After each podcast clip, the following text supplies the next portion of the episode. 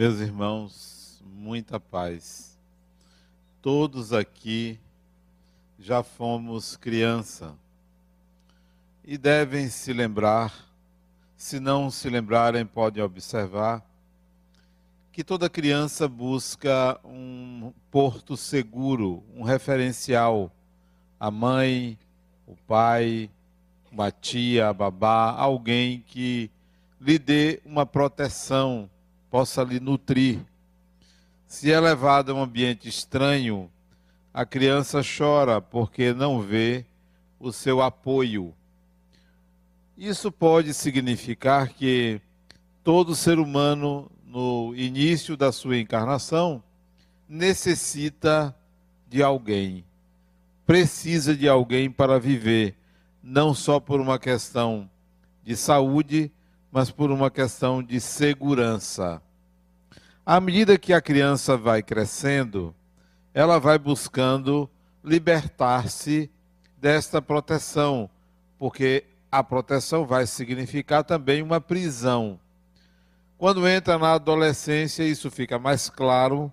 A criança quer, já não é mais criança, já não quer mais ser considerada uma criança, ela quer ganhar o mundo os pais já não são os protetores.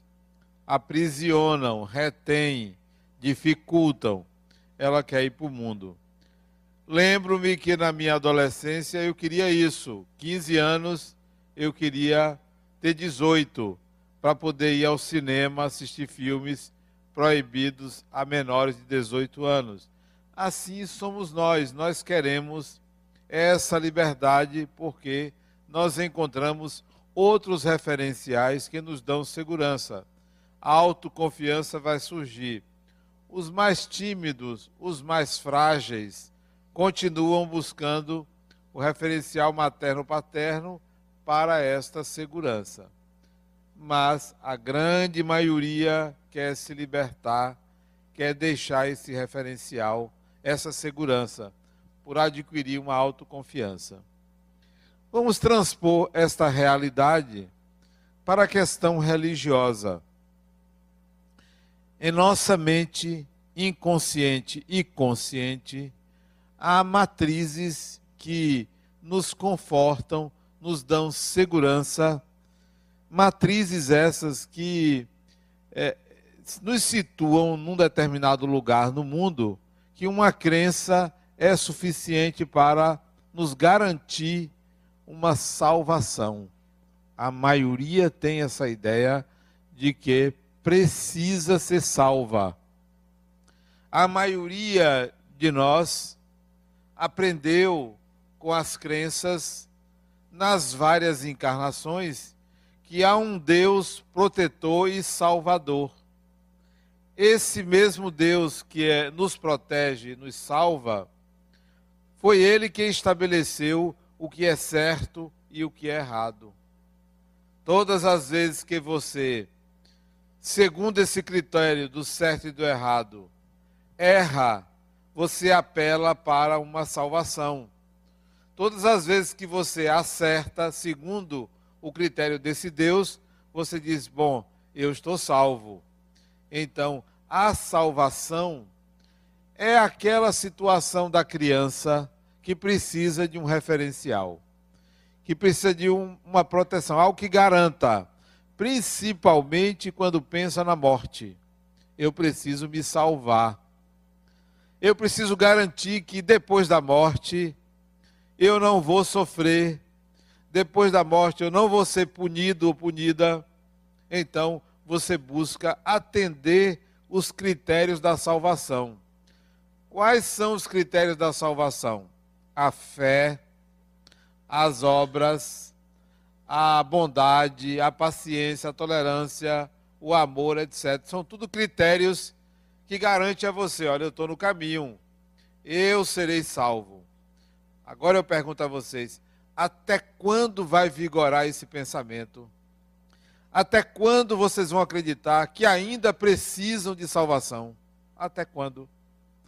A criança precisa dessa, dessa referência protetora até a adolescência. Depois da adolescência, ela, ó, não quero mais nenhum pai ou mãe me tutelando. E nós outros, em relação à religião, até quando vamos manter essa matriz de salvação?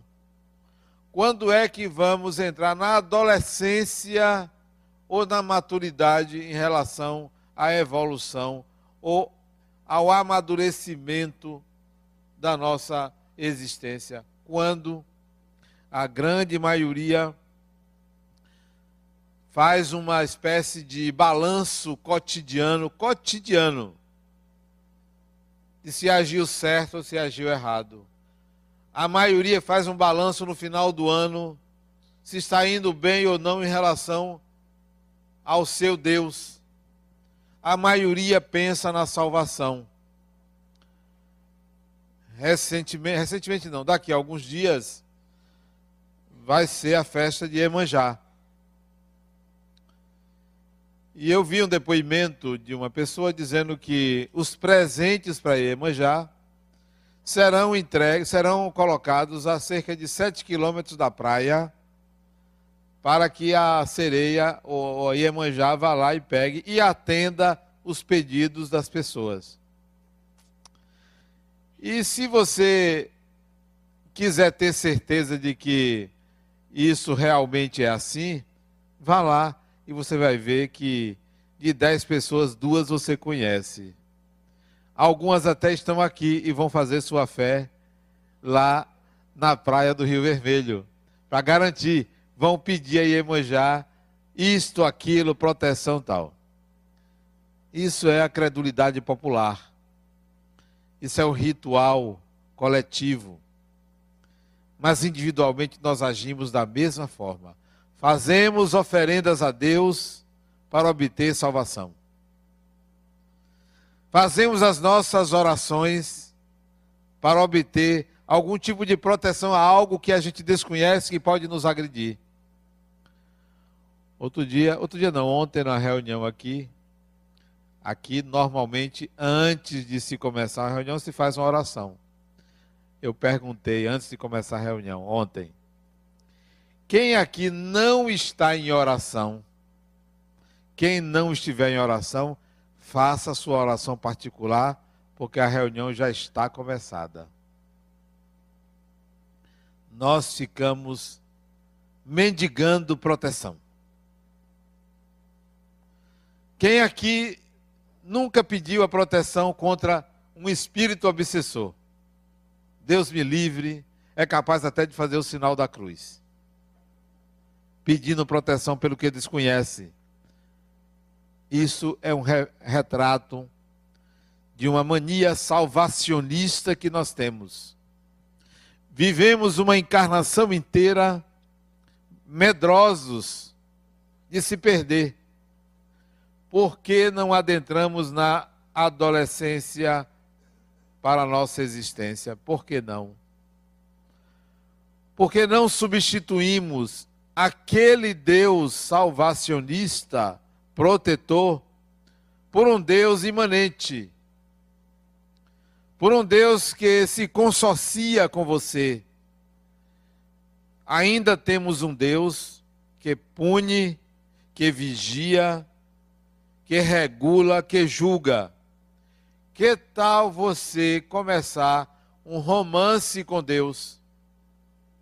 Ideia de Yogananda. Yogananda escreveu um livro chamado Um Romance com Deus. Que tal você estabelecer um romance com Deus? Como é esse romance? Deus, eu quero me casar com você. Embora casamento esteja em baixa, mas pode ser união estável também.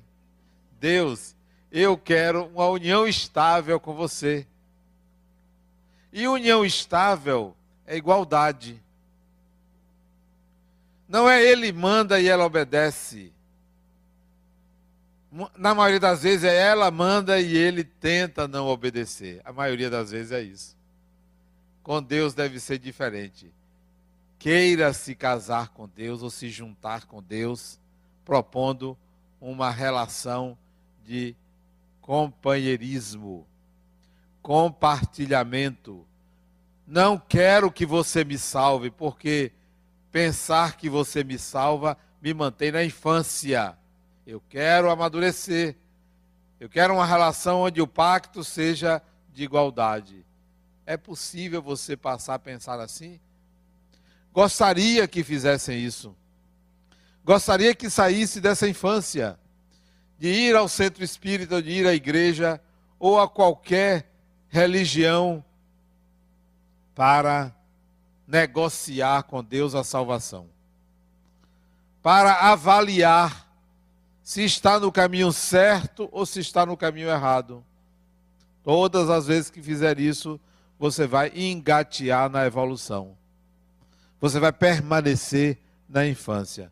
Você pode dizer assim, Adenauer, eu ainda não estou preparado ou preparada para sair da infância eu vou dizer assim: olha, eu entendo, mas não aceito. Não aceito que uma pessoa em pleno século XXI, diante da possibilidade de ter acesso a tanto conhecimento, permaneça na infância religiosa. Permaneça ainda querendo proteger-se de alguma coisa que desconhece. Vamos amadurecer vamos caminhar um pouco mais, vamos dar um passo, vamos arriscar. Arrisquem-se. Podem se arriscar a dizer: a partir de hoje, Deus, eu não quero que você me salve, eu quero que você namore comigo. Namore. De repente ele pode dizer assim: namorar é cedo, mas pode ficar. Porque está na moda ficar, Deus é atual. Então ele pode dizer, não, namorar está muito, tá muito avançado, você não, não lhe conheço totalmente, nem você a mim. Vamos ficar. Então, queira ficar com Deus. Isto pode escandalizar quem quer que seja. Isso pode ser uma linguagem totalmente às avessas do discurso religioso. Mas me desculpem, é preciso que vocês avancem. Vamos sair dessa desse patrulhamento, dessa condição medieval, dessa condição arcaica de lidar com o religioso. É um discurso que só mantém, só escraviza as mentes. Você não precisa mais disso. Vem o outro e diz assim, mas Adenauer, e se eu ficar louco, se eu ficar maluco?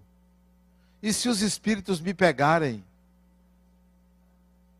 E se eu perder a noção, eu sem, sem essa proteção de Deus, eu me perco. Eu vou dizer, criatura, essa proteção de Deus é apenas um pensamento na sua mente. Isso não é um dado de realidade.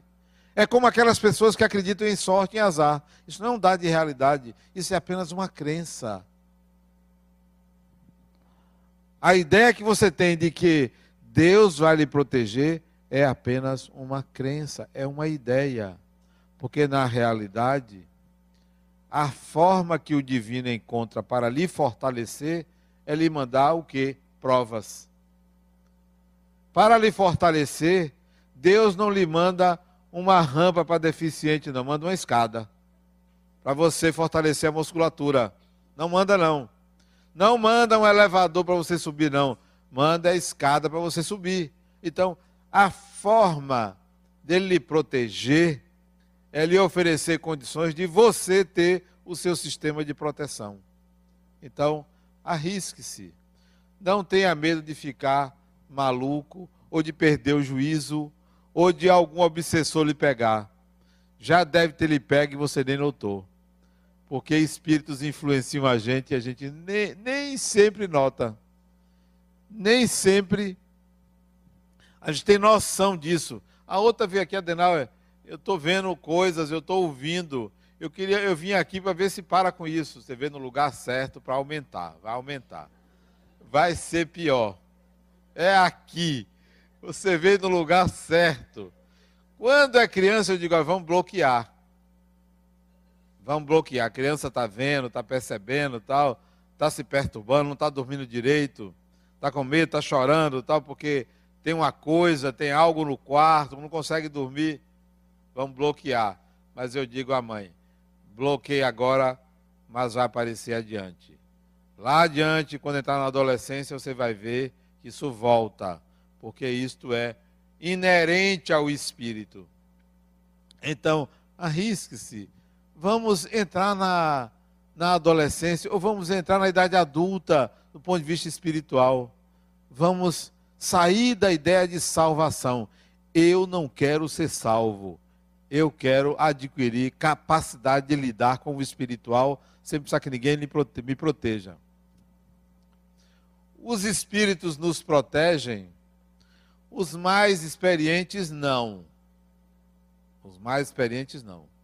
Os mais amigos e familiares querem proteger, acabam atrapalhando, acabam prejudicando, porque fragiliza a pessoa. O discurso religioso não pode ser mais salvem-se. Não pode ser mais só Jesus salva, ou só a Bíblia salva, ou só o Espiritismo salva, ou só uma coisa salva, ou só a caridade salva. Porque a palavra salvar ou salvação está em desuso. O processo do Espírito é um processo de evolução para a aquisição de habilidades e competências e valores para viver as suas experiências nas dimensões de atuação. Então, não é salvação. Nós não estamos aqui para ser salvos. É, olha, eu já cumpri. O que é que tem que fazer? Tem que ir lá distribuir um cobertor? Já fiz, já estou salvo. Não é assim. Ah, eu já li o Evangelho. Não é mais assim. Ah, eu já fui, já fiz a caminhada de não sei por onde. Não é mais assim. Já fiz minhas penitências. Não é mais assim. Já rezei não sei quantas Ave Maria e Pai Nosso. Também não é mais assim. Ou você vive a experiência para adquirir, integrar em você as habilidades de viver a sua vida e a dimensão espiritual, ou você vai permanecer na infância. Encarnação, encarnação, as pessoas que você ama indo embora e você ali como criança, sempre dependendo de alguém, sempre na expectativa de que alguém lhe proteja. Você deve ser por você. Esses dias, conversando com uma amiga minha, ela disse: Adenauer, é, eu estou com receio desse seu discurso de que eu tenho que ser por mim, de que eu que tenho que é, me libertar dessa dependência dos espíritos. Mas por que você está pensando assim? Porque eu estou me sentindo, depois que, você, que eu passei a entender assim, depois que eu fui na sua onda, e fazendo parênteses, olha, aqui, se vocês forem na minha onda, vai todo mundo para o abismo. Pode ter certeza. E na minha onda, vocês vão cair num abismo enorme. E na queda vão aprender a voar. Vão aprender a voar. Então, seguir a minha cabeça está frito, já sabem. Fecha parênteses. Sim, mas o que está acontecendo? Depois que eu passei a aderir às suas ideias, li seus livros, eu estou me sentindo sozinha. Sou solitária.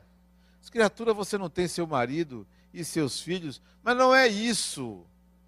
Eu não tenho com quem conversar porque eu estou falando do que você diz e as pessoas acham que eu estou ficando maluca. Eu disse, mas é isso mesmo. O discurso é de alguém que entrou noutra ordem, noutra dimensão. Você vai se sentir solitária, porque o espírito só tem um par. O espírito só tem uma alma gêmea. A alma gêmea do espírito chama-se Deus. O par divino é Deus e o espírito. Não é um espírito e outro espírito. Não é o espírito e a matéria. É Deus, é o par divino. O seu par é Deus. Então, por isso que você vai se sentir só em relação ao mundo. Agora você tem que buscar a companhia de Deus. Você nunca esteve na companhia de Deus, Deus sempre esteve em sua companhia, mas você nunca esteve. Você tinha medidas protetoras na sua mente. Você encontrou forma de se proteger. Deus me dê isso, me dê saúde, me dê paz. Tudo isso são formas de proteção. É encarar a divindade como um protetor e não como um namorado, um ficante, um marido, um companheiro, uma companheira. Então, criatura, agora, para você sair dessa solidão, então, estabeleça um romance com Deus. Um romance com Deus. Então, vocês estão convidados a ficarem com Deus. Mas é um ficar diferente, é uma relação diferenciada. Todas as vezes que você recorrer a um pensamento de proteção, você acende uma luz vermelha ou uma luz amarela. Epa, eu estou pedindo proteção. Não, eu não quero que me proteja. Eu quero aprender a fazer. Eu quero aprender a ter essa capacidade. Eu quero aprender a integrar. Eu não quero apenas ver, eu quero perceber. Eu não quero apenas ler, eu quero conhecer. Eu não quero apenas conhecer, eu quero sentir. Eu não quero apenas entender, eu quero integrar. Então, a relação agora é outra. E isso só é possível, essa nova relação com a religião. E eu gostaria que todo espírita, ou pelo menos as pessoas que viessem aqui no centro conhecer o Espiritismo, ao adentrar aquela, aquele portão, quando entrar no portão, pensar assim: aqui é uma casa espírita. Eu vou aprender o que é o Espiritismo, mas eu espero sair daqui tendo consciência de que eu sou um espírito. O objetivo é este. E se vocês levarem essa proposta a sério, não precisarão de proteção. E na hora de proteger alguém, vai saber que, ao proteger, transforma em criança. E se for uma criança, proteja, porque a criança precisa de proteção. Mas se for um adulto, não proteja, encaminhe. Dê meios para aquela pessoa se libertar dessa condição de eu quero ser salvo ou eu quero salvação. Não queiram. A realidade espiritual dispensa essa condição. Nós vamos encontrar no mundo espiritual várias regiões, como que cidades, várias localidades onde tem pessoas de níveis diferentes, propostas diferentes de salvação de educação, de evolução. Então, quando vocês desencarnarem, pensem o seguinte: para onde eu for, no mundo espiritual, eu vou querer me emancipar. Eu vou querer ter mais de 18 anos. Eu vou querer ser adulto. Eu não quero mais um sistema de proteção que eu tenha que estar nas mãos de alguém para me salvar. Olha, fique aqui, que aqui você está protegido. Se fizer isso, faça por um período, por um momento, mas o desejo deve ser de emancipar-se espiritualmente. O processo de evolução do espírito para adquirir a consciência de ser espírito é um processo que você um dia vai se autodeterminar. Você sabe o que é se autodeterminar? é quando você, que para mim é o ápice da evolução, é uma pessoa autodeterminada. Uma pessoa autodeterminada é uma pessoa que faz o que quer, faz o que quer.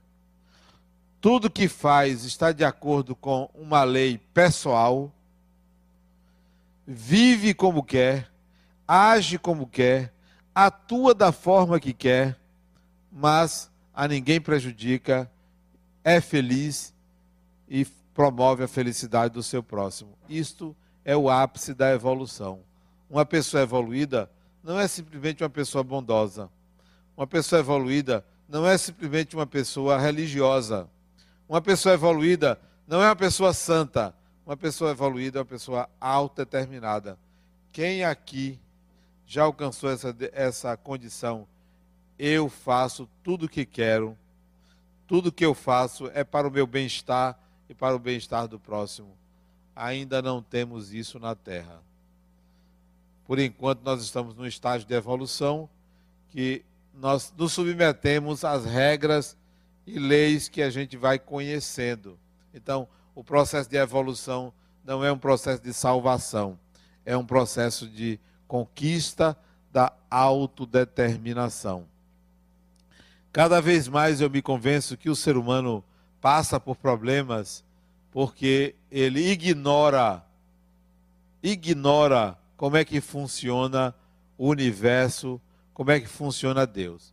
Por ignorância ele sofre, por ignorância ele se equivoca, por ignorância ele não sabe como fazer as suas escolhas adequadas.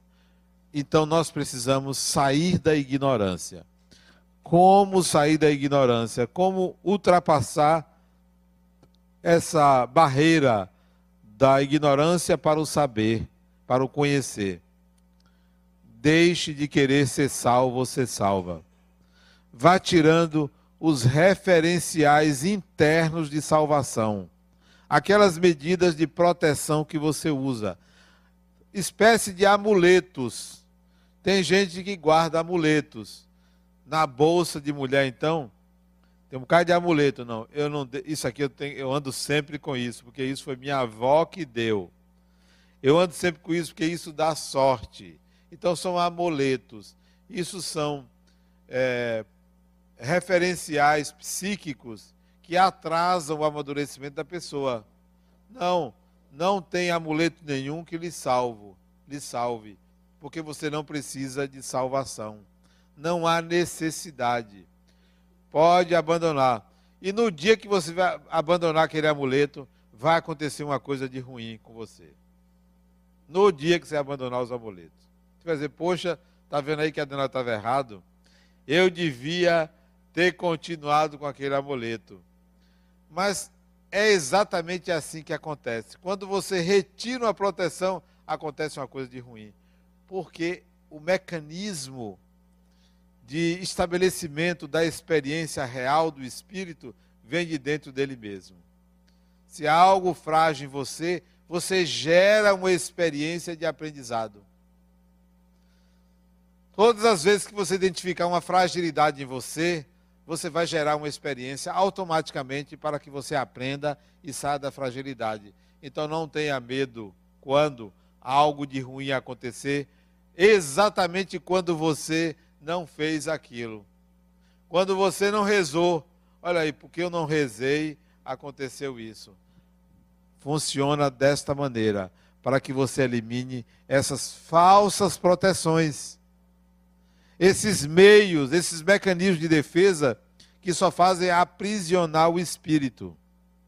Bom, mas até você chegar lá, você vai precisar se descondicionar e se condicionar a ser livre.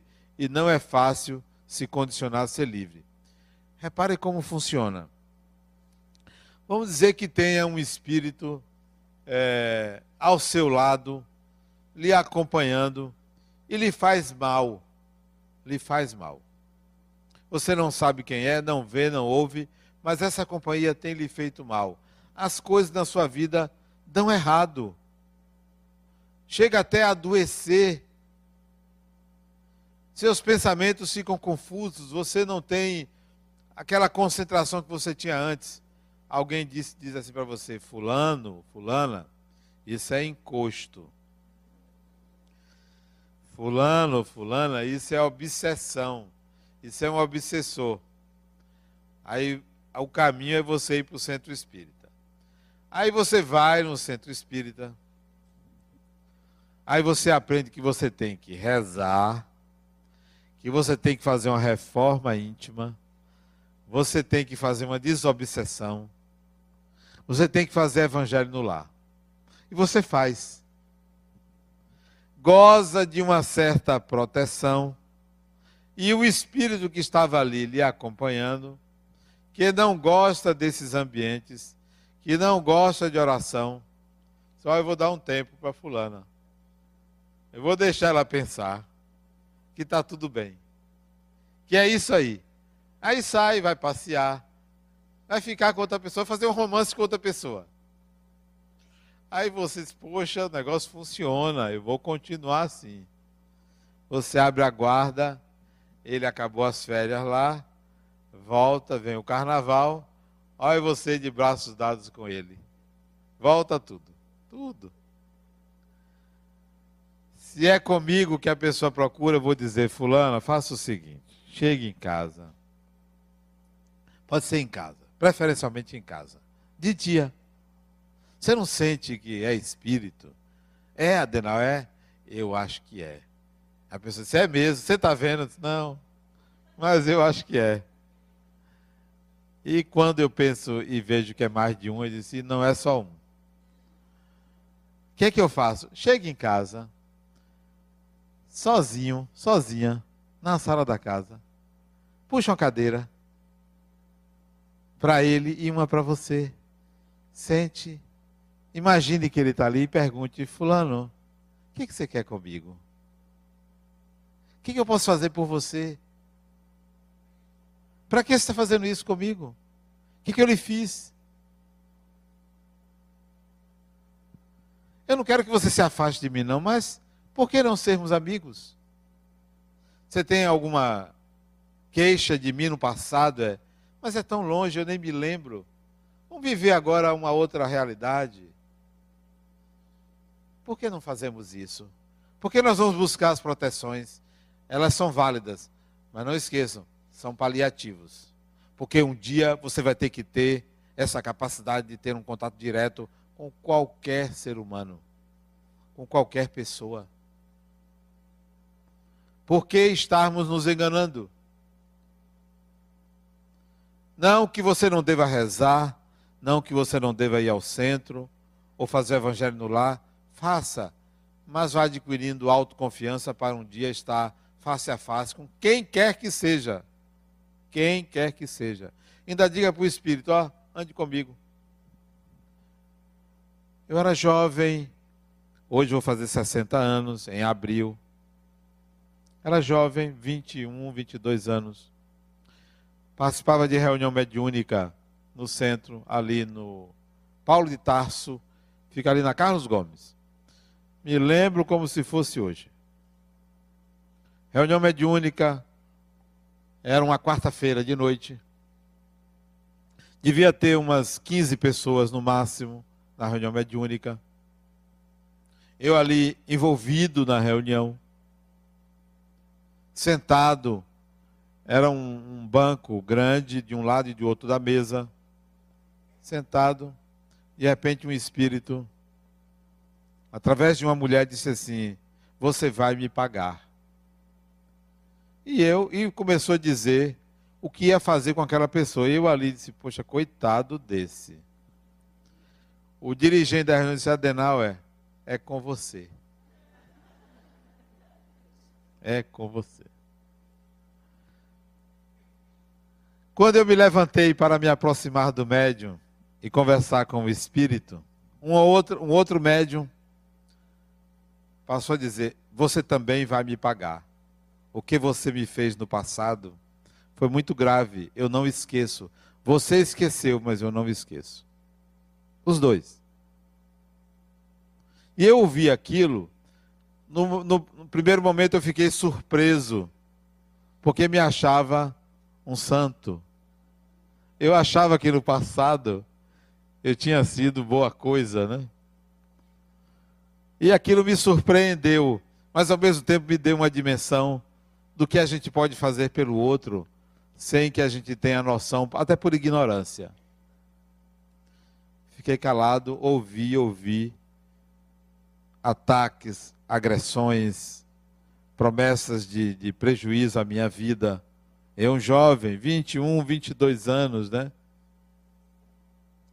Fiquei calado, não disse nada.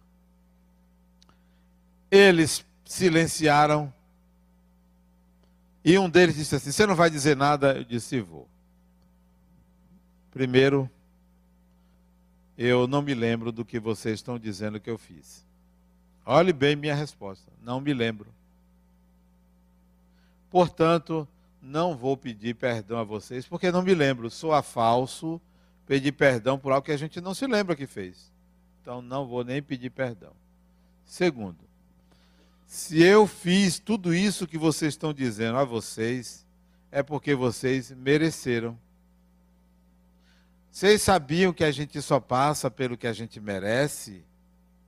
Bem assim, com toda a tranquilidade do mundo. Aquilo surpreendeu as pessoas, porque ninguém esperava que eu fosse tão autêntico. Se fiz isso a vocês, vocês mereceram. A gente só passa pelo que merece. Terceiro, hoje a pessoa que sou seria incapaz de fazer isso a qualquer ser humano. Seria incapaz. Não faria isso. Não faço, não faria. Me conheço. 21 anos de idade. Não faria isso. Não fiz nessa vida, não faço, não faria nenhum ser humano. Por último, andem comigo. Andem comigo. Porque vocês vão ver que se fiz, eu mudei. Podem andar comigo. Os dois podem andar comigo.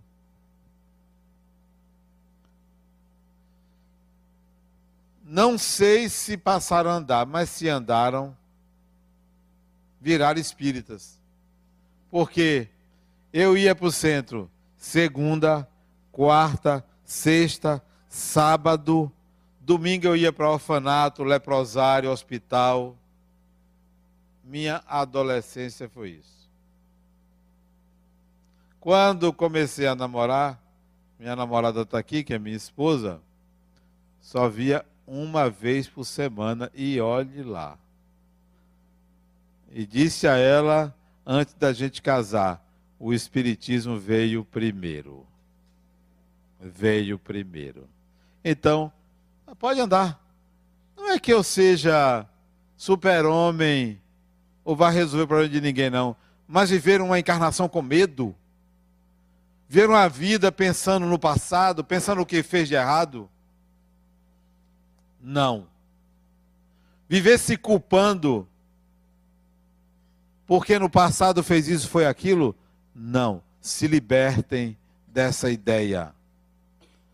Liberte-se de ideias aprisionantes com relação à culpa. Não tenham medo do que os espíritos podem fazer contra vocês.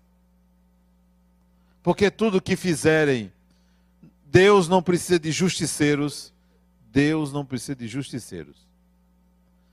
Se você precisar passar por uma, uma experiência aversiva, Deus não usa ninguém para isto é livre-arbítrio de quem faz isso. Deus vai usar um outro mecanismo para você aprender. O justiceiro, entre aspas, entra aí por uma inferioridade dele, mas não por um mando divino. Há espíritos que se julgam agentes de Deus. Se julgam braço de Deus para julgar e prejudicar outras pessoas. Não aceite essa ideia. Deus não precisa de braços vingadores. Não se trata de sair dizendo, pode vir que eu resolvo. Se trata de dizer, peraí, eu sou um ser humano. Mereço tanto respeito quanto você. Então, não temam, ousem, arrisquem sair desse guarda-chuva, dessa proteção que só faz aprisionar o espírito. É hora de você aprender a lidar com aquilo que você tem de mais essencial e mais precioso, que é a sua imortalidade. Isso é inalienável, isso é intransferível. Mas não é saber que é imortal, porque muitos sabem. Você sabe que o espírito é imortal, mas será que você vive consciente dessa imortalidade? Será? Vamos ver se vive. Princípio básico da imortalidade do espírito. Princípio básico da imortalidade do espírito. Você, esta personalidade, morre e nunca mais vai existir. Que tal? Esta personalidade morre. Desencarnou do corpo, já era. Você não volta mais a ser esta pessoa que você é. Então, princípio da imortalidade. Aceite a mortalidade dessa personalidade. Morre. O casalzinho ali, as alianças, 60 anos junto, 80 anos junto, morreu. Minha filha, a fila anda. Meu filho, a fila anda. Não, ninguém tem compromisso com ninguém depois da morte. Desencarnado não tem CPF. Não tem. Desencarnado não tem RG, carteira de habilitação, cartão de crédito, não tem nada disso. Isso que você está vivendo hoje acaba, morre. Aceite a sua mortalidade. Imagine você passar uma encarnação inteira construindo um bocado de coisa morreu. Acabou, não é mais desse mundo. É assim que funciona. Porque o que fica é a sua imortalidade como espírito. Quem foi aquele? Aquele foi meu marido, numa encarnação, foi meu filho em outra, foi meu pai em outra, foi minha mulher. É assim que funciona. Espírito não tem sexo, não tem propriedades, não tem direito sobre ninguém que está encarnado. Não tem. Então, o princípio básico da imortalidade do espírito é a mortalidade da personalidade. Morre. Então, não queira ser salvo, porque esse estágio de encarnação é provisório. Essa vida que você leva vale até quando durar o corpo. Vale até quando durar o corpo. As mães que mandam cartas para os seus filhos foram seus filhos, não são mais. Os que ficam rezando pelos que foram, marido, mulher, pai, mãe, filho, agregado, foram, não são mais. Não são mais. Então, é a mortalidade da personalidade. O que fica é o espírito, é essa imortalidade.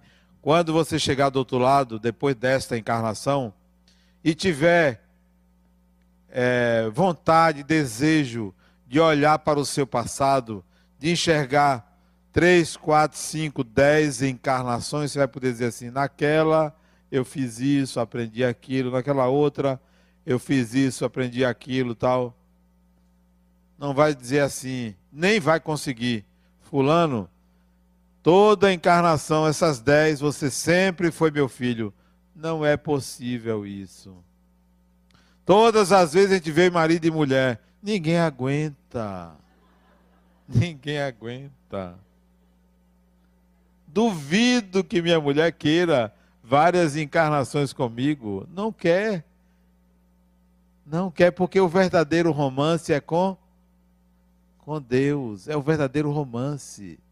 O grande amor do Espírito é Deus. O grande amor do Espírito é Deus, mas não aquele Deus salvador, mas um Deus que se consocia com você, compartilha com você a experiência de existir. É um Deus que você sente e não que você acredita.